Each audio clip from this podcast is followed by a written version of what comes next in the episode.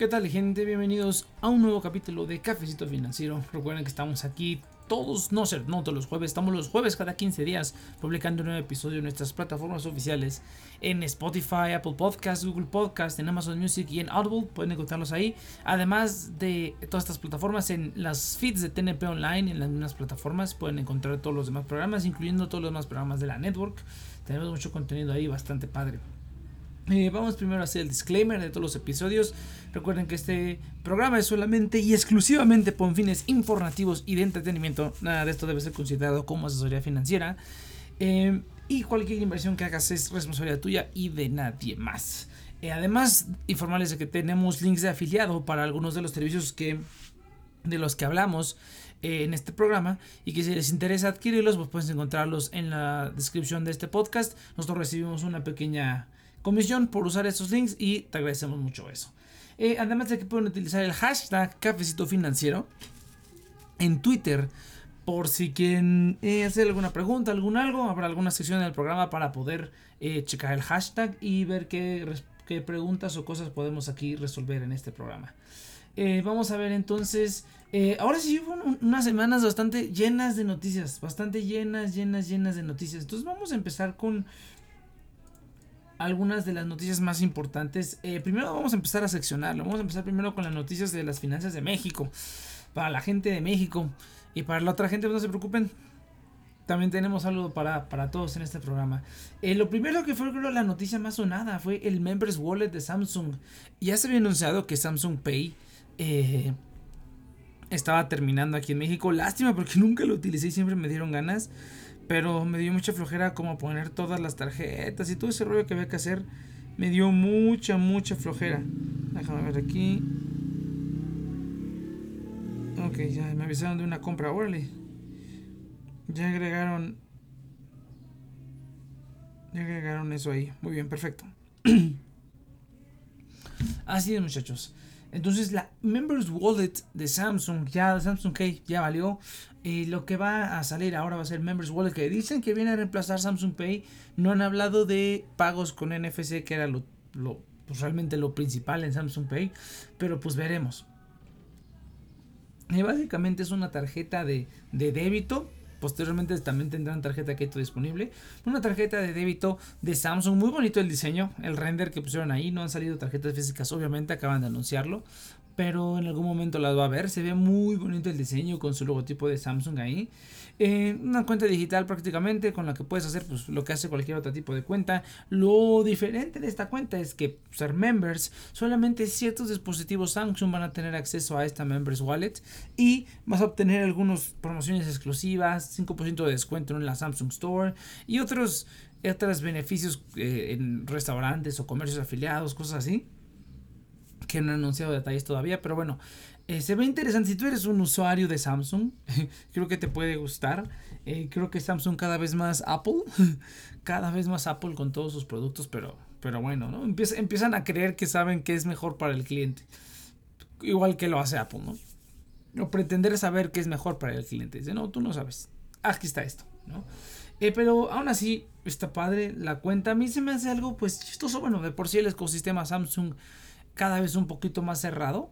Eh, con Samsung Pay solamente ciertos dispositivos Galaxy. Yo ah, el mío lo compré precisamente Samsung porque quería utilizar Samsung Pay. Eh, no lo pude configurar en el momento en el que cuando recién lo, lo, obtuve, que fue hace ya como 4 años este celular. Apenas iba iniciando y no había muchas tarjetas y las iban agregando poco a poquito. Eh, y ya ahorita como que hay un montón, pues ya lo quitan y ya dije, bueno, sirve de que cambie de celular. Porque una de las razones por la cual compré Samsung es porque quería tener acceso a pagos con NFC que nunca utilicé, ¿eh?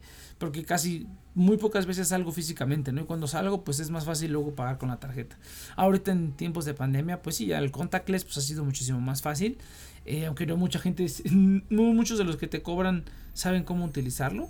Pero pues sí, sí ha funcionado bastante bien. ¿Y qué otra cosa hay que llamar? Pues nada, nada más es cuestión de ver cuáles son los beneficios. Si va a tener un costo la membresía, que yo creo que es, probable que tenga algún costo. Ahorita en ninguno de los videos que vi, las noticias que, que leí decían algo sobre un costo por la membresía. Veremos a ver qué tal. Y, y, lo mismo, ¿no? La apuesta que intentan hacer muchas de las fintechs ahorita, que es como unificar todos tus servicios financieros en una sola aplicación, que ahí mismo tengas todo. Creo que la que lo está haciendo, la que le llama más ventaja es Hey Banco, porque ya hasta fondos de inversión tienen ahí. Y según seguro de vida también tienen ahí puesto. Entonces sí, sí les lleva mucha ventaja. Pero veremos, veremos a ver qué tal, qué tal termina todo esto. La otra noticia bastante bonita es la tarjeta biométrica de BBVA. Eso, las tarjetas biométricas, hasta donde yo sé, no me acuerdo ahorita de un ejemplo, pero no es, no son las primeras tarjetas biométricas, obviamente en el mundo. Ya las hay en otros lados. Pero no me acuerdo ahorita de ningún ejemplo en específico. Pero sí había escuchado ya. incluso, bueno, de lo que sí me acuerdo que sé que hay también son billeteras para cripto, billeteras físicas. Eh, ya las hay con. con. con. ¿cómo se le llama? Con este para el, sensor de huella para que lo puedas autorizar las compras y puedas autorizar las conexiones y todo. Las, las transferencias y todo. Entonces se ve bastante padre forma parte de la línea Visa Infinite me parece es el rango más alto de tarjeta de crédito. Dijeron que por el momento solamente va a estar disponible para tarjeta de crédito pero eventualmente va a tener que irse a tarjeta de débito también. Estaría muy eh, o sea, ver la tecnología ya aplicada en el mundo real se me hace bastante genial porque también soy como un geek de la tecnología. Entonces, como que conjuntar tecnología y servicios financieros es como lo mejor que puede haber en este mundo. Pero bueno, a mí lo único que no me gusta es que ya, pues, este tipo de información biométrica eh, y, inmodificable, ¿no? O sea, tú nunca vas a poder, nunca vas a poder modificar tus huellas digitales. Que la tenga ya una institución, o sea, que ya la tenga guardada alguien, ya se me hace, ya no me gusta tanto, ¿no? Y el gobierno la tiene, bueno, pues no hay ninguna. Ya, o sea, ya no puedes hacer nada y pues ojalá no los hackeen para que no puedan sacar ahí tus huellas digitales y tus cosas, ¿no? Al, al público. Y quieren hacerte robo de identidad o cosas de esas, ¿no? Pero ya una institución bancaria, si bien voy a contar un secreto sobre BBVA, no sé si ustedes tienen cuenta o algo, pero al menos en mi cuenta eh, hace el, el, el registro de la huella facial obligatoria. O sea, tú obligatoriamente tienes que poner la huella facial. Yo no la he puesto. Descubrí una manera en la que puedo seguir haciendo transferencias, que es lo único que hago con la tarjeta. Sigo haciendo transferencias sin tener que poner la huella la huella facial y así me la he estado viviendo y así me la voy a vivir porque no tienen por qué obligarme a poner algo que no es necesario. Está padre tener la opción para la gente que lo quiera. Yo no tengo biométricos en mi celular. Solía tener la huella, pero el sensor de huellas de celular funciona terriblemente mal, entonces lo dejé de utilizar.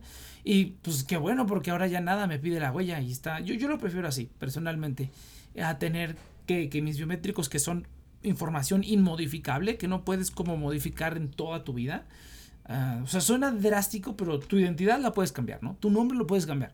Puedes hacer modificaciones con eso.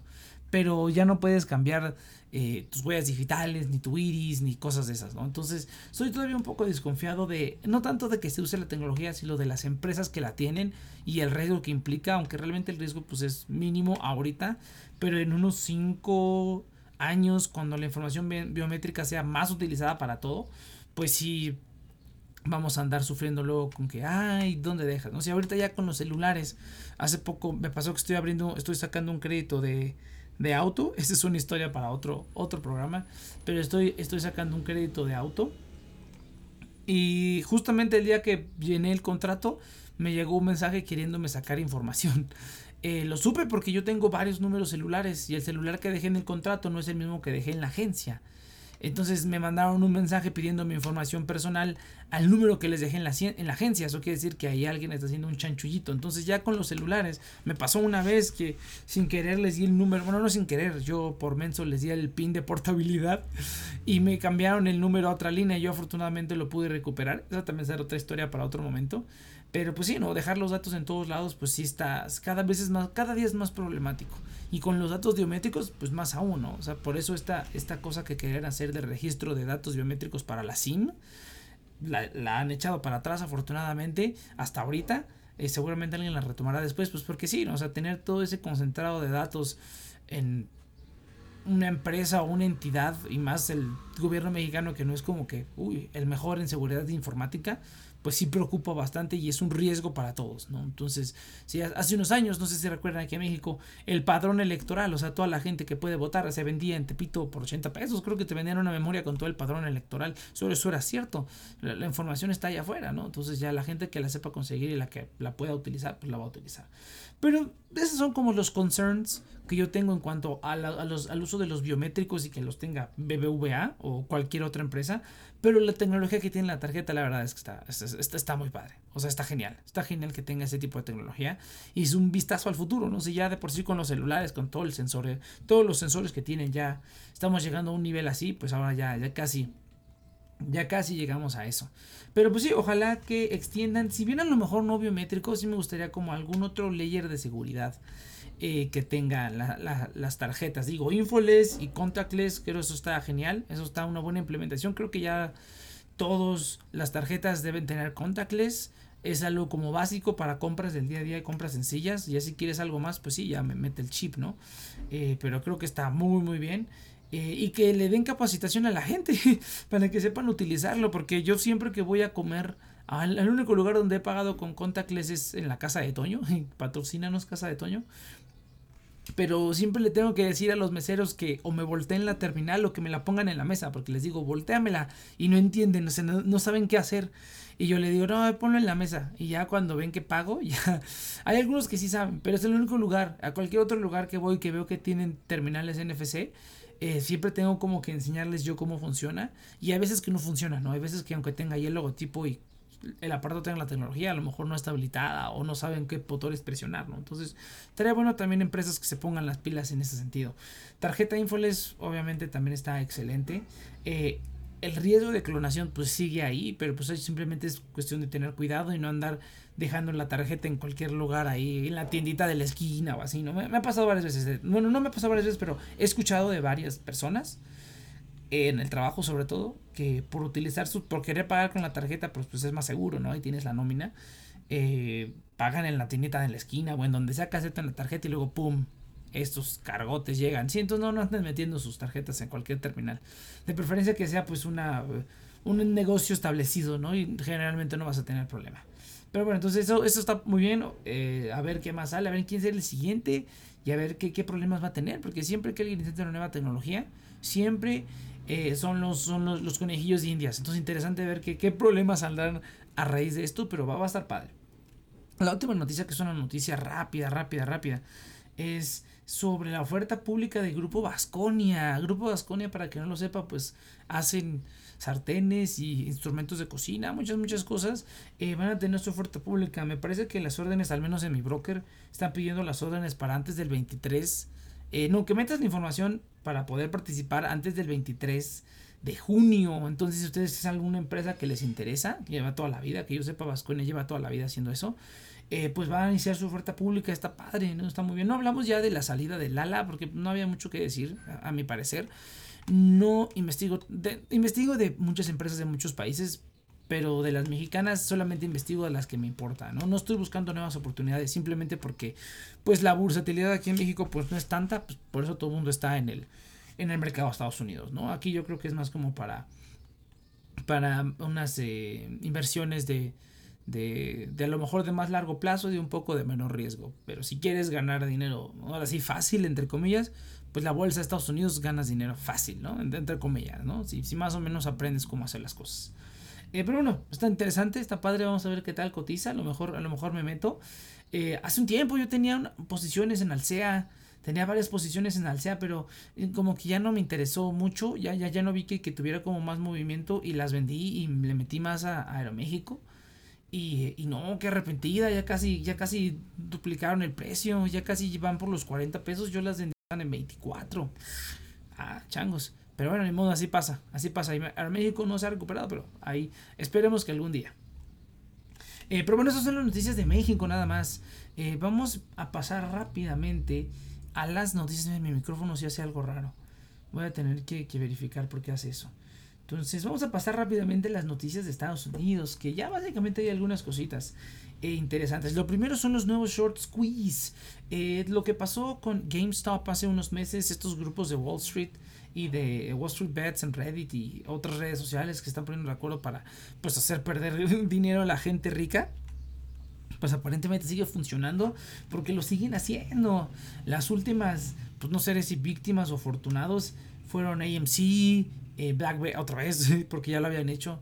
Eh, Black, Blackberry otra vez también. Bed Bad, and Beyond, que es una, es una eh, tienda. Aquí en México hay uno, Bueno, aquí, aquí por, por donde vivo hay un Bed Bath Beyond, pero para quien no lo conozca es una tienda de artículos de casa, básicamente, ¿no? Puros artículos de casa y cosillas de esas. Eh, electrodomésticos y para el baño, mueblecillos, así para recámara, todo ese tipo de productos los encuentran ahí. Corsair, también estuve leyendo por ahí que estaban haciendo un short squeeze de Corsair. Y, y pues sí, o sea, los, los, grupos de Reddit siguen, siguen moviéndose. Eh, para quien no sepa qué es un short squeeze, básicamente fondos grandes de millones y millones de dólares le apuestan a todas estas empresas para que pierdan dinero, básicamente. O sea, ellos están metiendo... Eh, mm, eh, son opciones básicamente en el sentido en el que si yo digo que esta empresa va a perder dinero y pierde dinero, pues yo gano esa diferencia, ¿no? De cuánto fue lo que perdió. Básicamente eso, ¿no? Entonces todos estos fondos de inversión, todos estos multiempresas multimillonarias que manejan millones y millones de dólares apuestan a que todas estas empresas ya van a la quiebra y van a seguir perdiendo.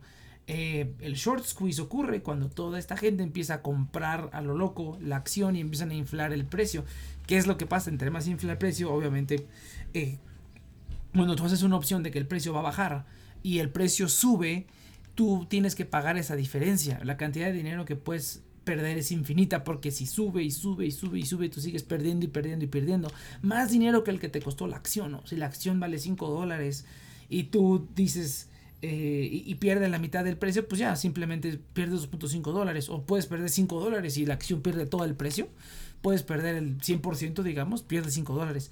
Pero si tú haces una opción de que la empresa va a perder y la empresa gana no solamente sube de 5, sube a 7, sube a 10, sube a 15, sube a 20, pues pierdes esos 20 dólares, ¿no? Cinco veces más que el precio de la acción. Entonces, esa realmente es la cuestión. Estos fondos, para quien no lo recuerde, pues en, yo recuerdo porque de hecho AMC y GameStop eran dos empresas en las que yo planeaba invertir de, de veras. O sea, yo en algún momento tuve posiciones en BlackBerry. Saqué algunas pequeñitas ganancias que tuve y luego ya no, ya no me gustó. Dije, no, esta empresa no. O sea, me puse como ellos. Pero pues sí tuve posiciones en BlackBerry y yo pensaba comprar una, una gran cantidad, no una gran cantidad, pero lo más que pudiera de AMC y GameStop. Si algo, algo a mí que me gusta es cuando veo una acción barata que puede tener potencial, me atasco, me atasco y compro lo más que pueda. Y ya a ver cómo me va, ¿no? Al fin, aunque le metas mucho dinero, entre comillas, eh, pues como son baratas, pues no estás gastando tanto, no estás comprando 10, 20, 30, 40 acciones y estás gastando muy poquito, ¿no? Eh, de, dinero, ¿no? Y así, aunque pierdas la mitad, pues es poco dinero lo que pierdes, ¿no? Entonces a mí me gusta atascarme de acciones baratas que sé que pueden tener todavía algún crecimiento. AMC y GameStop eran dos acciones que desde mucho antes yo ya había visto de que puede que tengan algún crecimiento real. Yo no me imaginé que esto pudiera pasar. Eh, y estuve muchos meses, pero meses pensando en comprar. y ahorita pues ya se perdió la oportunidad porque ahorita ya con todo este relajo, mm, yo aunque pudieras ganar 20 veces o más, la verdad es que ya no me interesa participar en esas cosas. Eh, pero bueno, entonces pues básicamente es estar a la casa porque esta gente de Wall Street, de Wall Street Bets y de Reddit pues siguen buscando acciones para tumbar estos fondos, ¿no? Y eso es a lo que vamos. O sea, realmente si tú, si la acción empieza a subir y a subir y a subir vas perdiendo. Entre más sube, más pierdes. Y en ese momento, cuando tú dices, no, pues ya perdí, no sé, tantos millones de dólares, debes decir, no, pues ya voy a hacer, voy a, este, voy a tomar mi opción y voy a, voy a vender. Ah, no, tienen que comprar en ese momento. Ellos tienen que comprar en ese momento porque compran, si tú, su acción vale 5, tú pones una opción para que baje y tu acción empieza a subir a 10, 20, 30, así, tú la compras lo más rápido posible. Agarras tu opción, la compras a 10 y así ya evitas perder más dinero. Solamente pagas la diferencia que hubo entre el precio en el que tú pactaste en la opción y el precio al que está cotizando en ese momento. Si te tardas más vas a perder más dinero. Ellos al comprar esas al comprar esas acciones con esas opciones a esos precios inflados inflan más el precio. Eso es lo que ha causado además de la gente que compra lo estúpido, ¿no? Entonces, eso es lo que ha causado que estas acciones suban de una manera estúpida. O sea, creo que AMC el día que la vi subió 40%, una cosa así. Entonces fue una locura total. Y siguió subiendo y subiendo. O sea, yo me acuerdo cuando GameStop y, AMC, ambas opciones estaban. O sea, yo, el, el día en el que dije voy a comprar, pero me arrepentí, no sé por qué, fue un día que estaban en menos de, menos de 2 dólares. Yo me acuerdo cuando AMC estaban en menos de 2 dólares. O sea, eran 40 pesos. Menos de 40 pesos, ¿no? Menos de 80 pesos, perdón.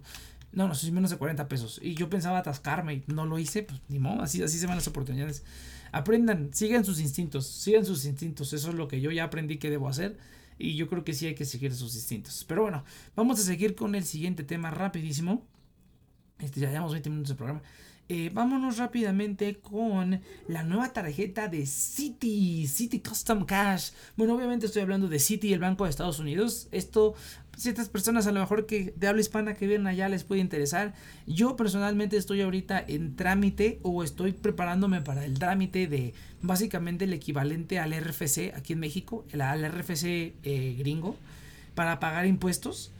Eh, porque con ese número, que es eh, básicamente es como, eh, sí, es, un número identificador para pagador de impuestos, ¿no? Ese número que te dice, ah, con este número tienes que pagar impuestos, ¿no? Por el Tratado de Libre Comercio hay muchas cosas entre Estados Unidos y México que son libres de impuestos. La más famosa para inversiones me parece que es la forma W8BEN, que es la que llenas con el broker y no te hacen las retenciones gringas solamente te hacen las retenciones mexicanas. Y las retenciones gringas que te pudieran hacer, te las regresa el IRS, que es como el Hacienda gringo, eh, el SAT gringo. Ellos te regresan ese dinero porque tú eres inversionista que no vive en Estados Unidos, pues no tienes que pagar impuestos en Estados Unidos, ¿no? Entonces hay muchas ventajas por el Tratado de Libre Comercio que tenemos en invertir en Estados Unidos como mexicano. Incluso algunas mejores que los gringos, que los propios gringos. Eh, porque los impuestos los tenemos que pagar aquí nada más, ¿no? Solamente llenas tu forma y indicas que los impuestos los pagas aquí en México. Entonces, eh, hacer eso es como un poquito de problema porque ahora sería pagar impuestos en Estados Unidos. Eh, pero te abre las puertas a muchísimos servicios financieros muy buenos que hay en Estados Unidos. Y esta nueva tarjeta de City Custom Cash creo que debería ser el futuro y el ejemplo a seguir para las tarjetas de cashback aquí en México. Porque creo que las tarjetas de cashback aquí en México ahorita están bien, la Rapicard con su 2% de cashback. Eh, la tarjeta de Gibanco y Banregio también tienen 2% de cashback. Eh, ¿Cuál otra más? La HCBC Tunao tiene 2% de cashback también, pero ya 2% ya todos están llegando a lo mismo. ¿Quién va a ser el siguiente que va a innovar? Yo creo que esta sería una buena alternativa. Entonces vamos a hablar un poquito de la City Custom Cash. ¿Qué es lo que hace? Custom Cash es una tarjeta de crédito que te da 5% de cashback en una categoría en específico. ¿Qué quiero decir con categoría? Cuando tú compras con tu tarjeta de crédito, a lo mejor lo han visto en la Rapicard, creo que es donde sale más, más evidente, categoriza los gastos por algo, por, por, tipo de gasto, ¿no? las tarjetas también de HSBC lo hacen, me parece, porque ahí hay una promoción de ahorita que hay, si pasas tu nómina con ellos, 20% de cashback te dan eh, por pagar servicios y el súper, ¿no? Entonces todo lo que compras, los, los, los comercios donde tú compras, tienen ciertas categorías, ¿no? Súper, entretenimiento servicios de streaming, servicios de transporte. Ya aquí en México no sé exactamente cómo, cómo estén las categorías divididas, pero pues me entienden, ¿no? Todos tus gastos se dividen por categorías, ¿no? Restaurantes, comida, entretenimiento, pago de servicios, ¿no? Cada, cada cosa que compras aparece con una categoría. Entonces, esta City Custom Cash lo que hace es que te da 5% de cashback topado a 500 dólares, me parece. 500 dólares, me parece que si topado a 500 dólares eh, no es topado a 500 dólares, más bien es topado a 50 dólares porque lo máximo que puedes gastar son 500 dólares. A partir de 500 dólares ya no te dan cashback. El 5% serían entonces 25 dólares.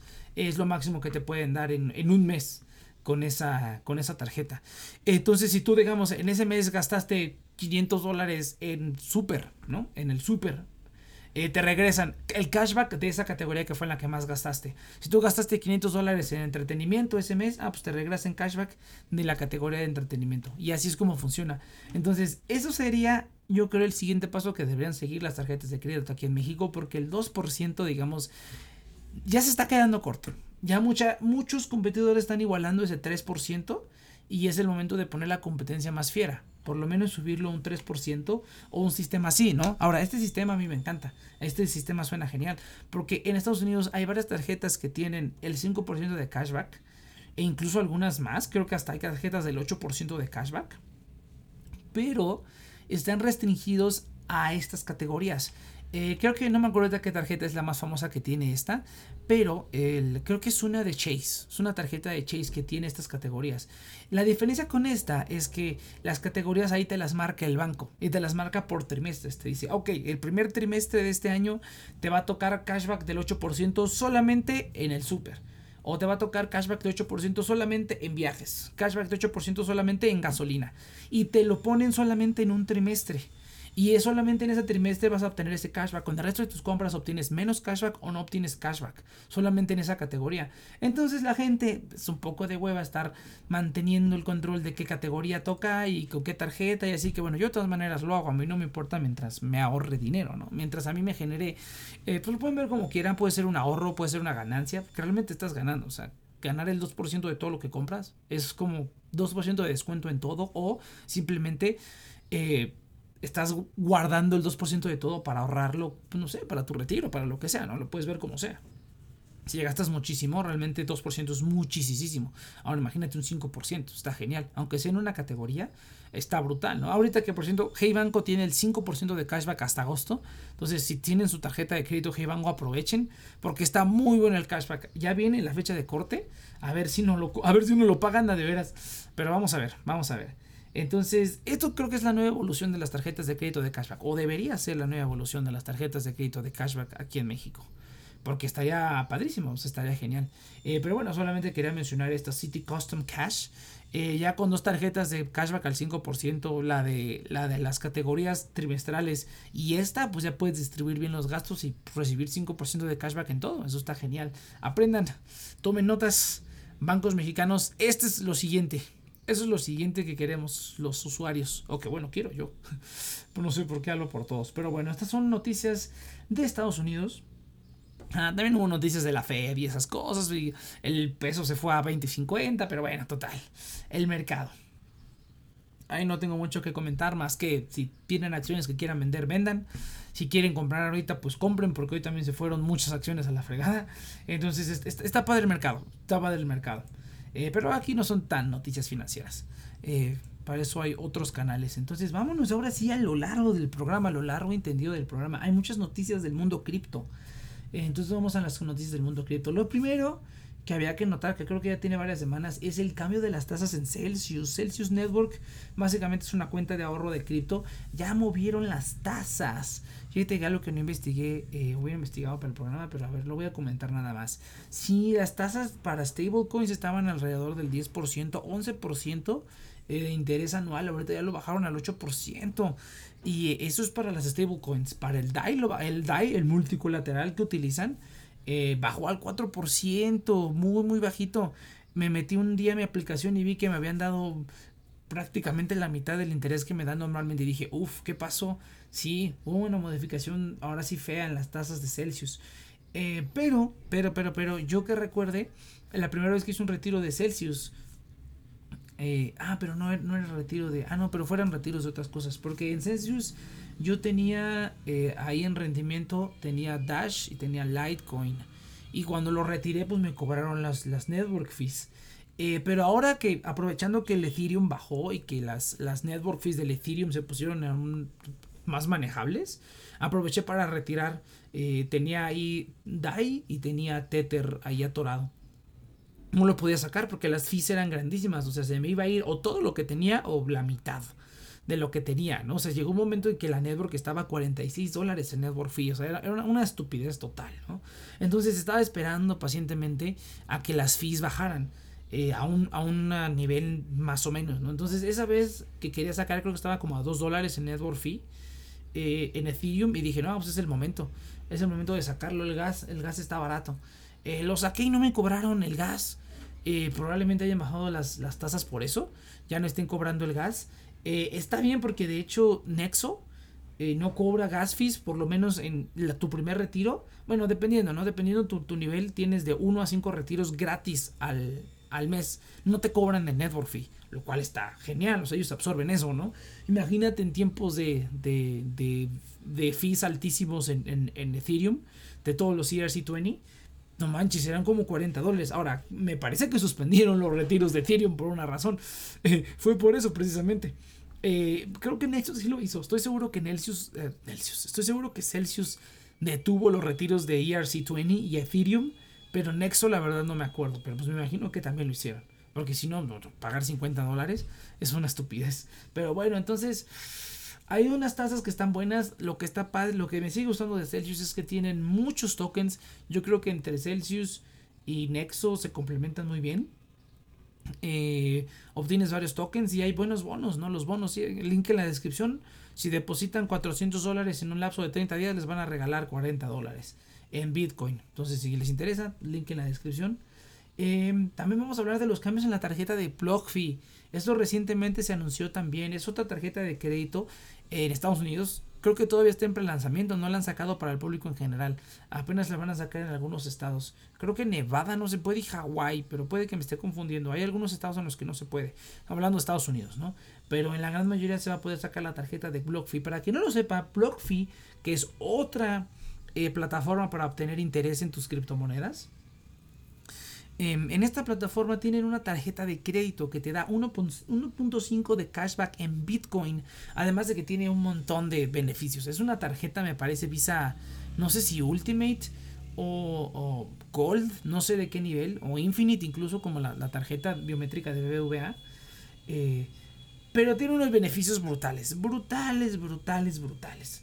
Está muy bien la tarjeta. El único problema que tenía era que cobraban una anualidad no me acuerdo si era de 200 dólares, era una anualidad bastante manchada, que sí, sí la podías explotar con el cashback y con los beneficios, sí valía la pena, o sea, sí, sí valía algo más o menos la pena, pero sí tendrías que gastar bastante. Ahora, el cashback era en Bitcoin, 1.5 de cashback. Eh, que te regresen 1.5 Bitcoin de todas tus compras está muy bien. Eso aquí lo más parecido en México es Taurus. Es una tarjeta de débito, no es tarjeta de crédito. Te regresa el punto 5, que no es mucho, pero bueno, siendo Bitcoin puede moverse bastante bien y pues puede salir también redituable, ¿no? Esa es la ventaja que tiene. Eh, otro un beneficio que sí quería mencionar aquí es que no tiene comisión por transacciones en el extranjero. Eso es algo que yo añoro de las tarjetas de crédito de otros países, que no te cobran comisión por transacciones en el extranjero. O sea, tú puedes tener tu tarjeta de crédito de cualquier mundo, de cualquier país y puedes utilizarla en cualquier país, lo cual está genial, ¿no? Solamente pagas obviamente la conversión a la moneda local en la que estés consumiendo, pero pues eh, la mayoría de estas utilizan las, los rates interbancarios o utilizan el rate que le dan especialmente a Visa o Mastercard, entonces pues no, no hay mucho problema con eso, ¿no? Eh, si te podrán cobrar ahí algo, o sea, un, un, spread que podrá contar como una comisión, pero pues no es mucho, nada en comparación a las comisiones de transacciones en el extranjero que llega a ver con tarjetas de aquí de México y de otros países también, ¿no? Porque no, no es tan común, necesitas tener una tarjeta, necesitas una tarjeta de cierto nivel para que no te cobren esas comisiones. Eh, pero bueno, esos cambios están ya quitar, ya sin la anualidad, ah, no sé si lo dije, pero ya le quitaron la anualidad a la tarjeta de BlockFi, es un no-brainer, ahora sí es un no-brainer completamente. Creo que todo el mundo va a correr para obtener esta tarjeta. Yo también quiero esta tarjeta. Por eso es que quiero obtener este, este número, eh, el RFC gringo, para poder obtener este tipo de servicios. Está, está genial, genial. Entre otros más. Y bueno, la, la noticia grande que nos va a llevar al resto del programa. La noticia grande es el Bitcoin como moneda de curso legal en El Salvador, muchachos. Por fin pasó. Por fin pasó. De hecho, antes de hablar de esto, vamos a hablar algo rápido. Eh, el token de Shiba Inu se listó en Coinbase. Para que no lo conozca, Shiba, Shiba Inu es un meme.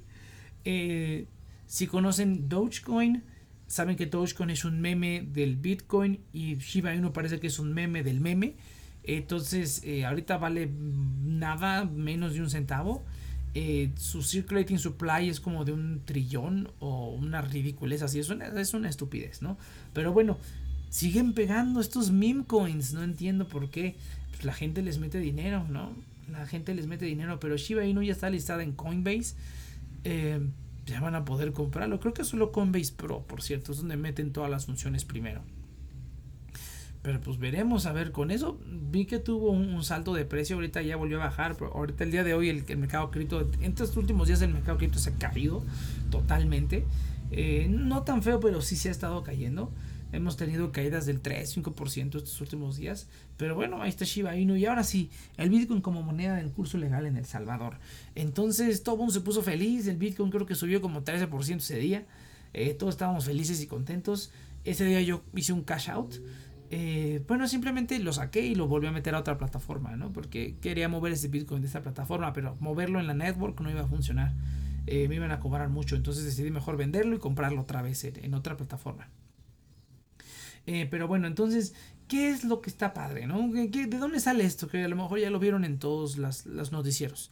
Eh, el 70% de la gente en El Salvador está desbancarizada. ¿Esto qué quiere decir? Que no tienen ni una cuenta de débito ni una tarjeta de crédito.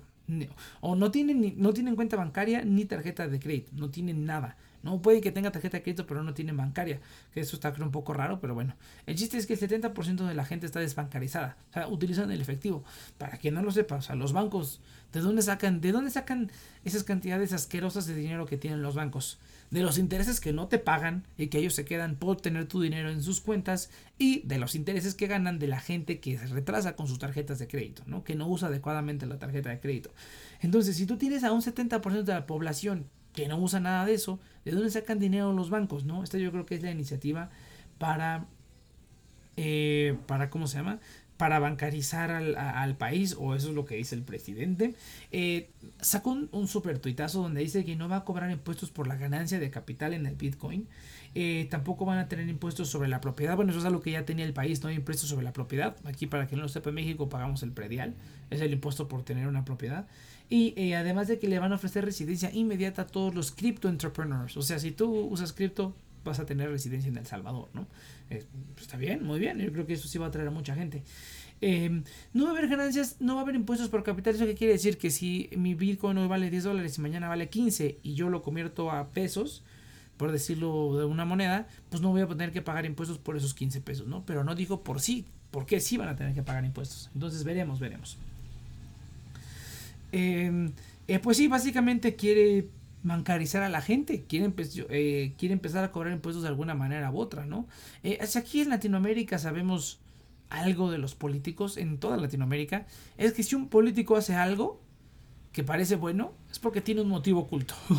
si hacen algo que favorezca a la gente, a, los, a, la, a la gente de los países, es porque tiene un motivo oculto. Entonces yo no estoy al pendiente de la situación política del Salvador. Eh, ya he escuchado algunas cosas que prácticamente pues, es la misma cosa que, que, en toda Latinoamérica. Gobiernos corruptos, gobiernos chafas. Eh, aparentemente ahí todo lo tiene controlado un partido, como cierto partido que tiene controlado o tenía controlado aquí en México todo, lo cual no es bueno. No es bueno que un solo partido controle todo, porque no hay filtros para nada. Y pasaron esta ley así como iba. Eh, y, pues que, ay, se me fue la onda, se me fue la onda totalmente. Pero bueno, entonces esa fue la adopción. Eh, además de que, bueno, para evitar estas fluctuaciones y esa tardanza en la network que hay de Bitcoin, eh, van a implementar el uso de la Lightning Network. Eh, proporcionada por una empresa llamada Strike que aparentemente ha dado wallets en El Salvador desde hace un tiempo y pues hace las transacciones prácticamente instantáneas para que no haya problema de que si Elon Musk tuitea algo y el Bitcoin se cae 10% y tú estabas en la fila del super pues no, no te pase nada, ¿no? Em, además de que esto hizo que, eh, que Paraguay dijera que podría investigar a ver si hacen lo mismo, ¿no? Entonces, ¿qué? esa es toda la información que hay ahí. ¿Qué fue lo que pasó después? ¿Qué fue lo que pasó después? ¿Por qué están haciendo esto? Pues sí, yo especulación mía es que obviamente cuando tienes 70% de la población que está despancarizada, que utiliza como que utiliza puro efectivo, ¿cómo les cobras impuestos? ¿De dónde sacas tu dinero? Esta es una alternativa para empezar a cobrar impuestos y por lo menos controlar un poco más cómo es que, cómo es que llega el dinero, ¿no? El otro 20% del, el, el 20% del PIB son puras remesas, o sea, muy parecido aquí a México. Dinero que llega de otros países para acá, ¿no? Entonces, a lo mejor cobrarán impuestos, cobrar, digo, cobrarán impuestos, cobrarán comisiones, pero pues no hay tanta entrada de dinero ahí. Entonces, yo personalmente, como ya ha pasado aquí en, otras cosas, pues bancarizar a la, a bancarizar a la gente es sí darles acceso a servicios financieros, pero también es hacer que paguen impuestos, o sea, simplemente sin planearlo. En este mismo programa les acabo de decir que yo pienso fiscalizarme en Estados Unidos para tener acceso a servicios financieros. Entonces, una cosa va con la otra, ¿no? Quieres tener acceso a servicios financieros, tienes que fiscalizarte, ¿no? Y son las obligaciones. Eh, todo el mundo te va a decir tienes que pagar impuestos y sí tienes que pagar impuestos. El por qué creas que los tienes que pagar ya puede variar, ¿no? Pero hay que pagarlos. Eh, entonces, la otra cuestión es que unos días después salió una noticia de que, el, de que eh, El Salvador le pidió un préstamo, no sé de si de 100 o de mil millones de dólares al Fondo Monetario Internacional para poder hacer su implementación de esta cosita, ¿no? O no sé si eso lo dijeron, simplemente pidieron un préstamo al Fondo Monetario Internacional. El Fondo Monetario Internacional les dijo, ah, no, les dijo, lol, no. Y no les dieron el, el, préstamo. ¿Por qué? ¿Por qué no se lo quisieron prestar? Y básicamente les digo, tengan cuidado con eso del Bitcoin porque están haciendo algo chaca por ahí, no están haciendo algo que no deberían estar haciendo. Eh, ¿Qué fue lo que, qué, qué, qué es lo que podría pasar? Ya vimos un ejemplo también. ¿Qué fue lo que hizo Elon Musk? Elon Musk, Elon Musk simplemente compró Bitcoin, tuiteó, tuiteó, lo pompeó, lo pompeó, lo pompeó. Hizo que a lo mejor sus compas compraran. Después, ¿qué hizo? Lo dompeó. Lo quitó de, Tesla, empezó a decir que la energía y lo dompeó, lo dompeó. Creo que el punto más bajo al que llegó el Bitcoin.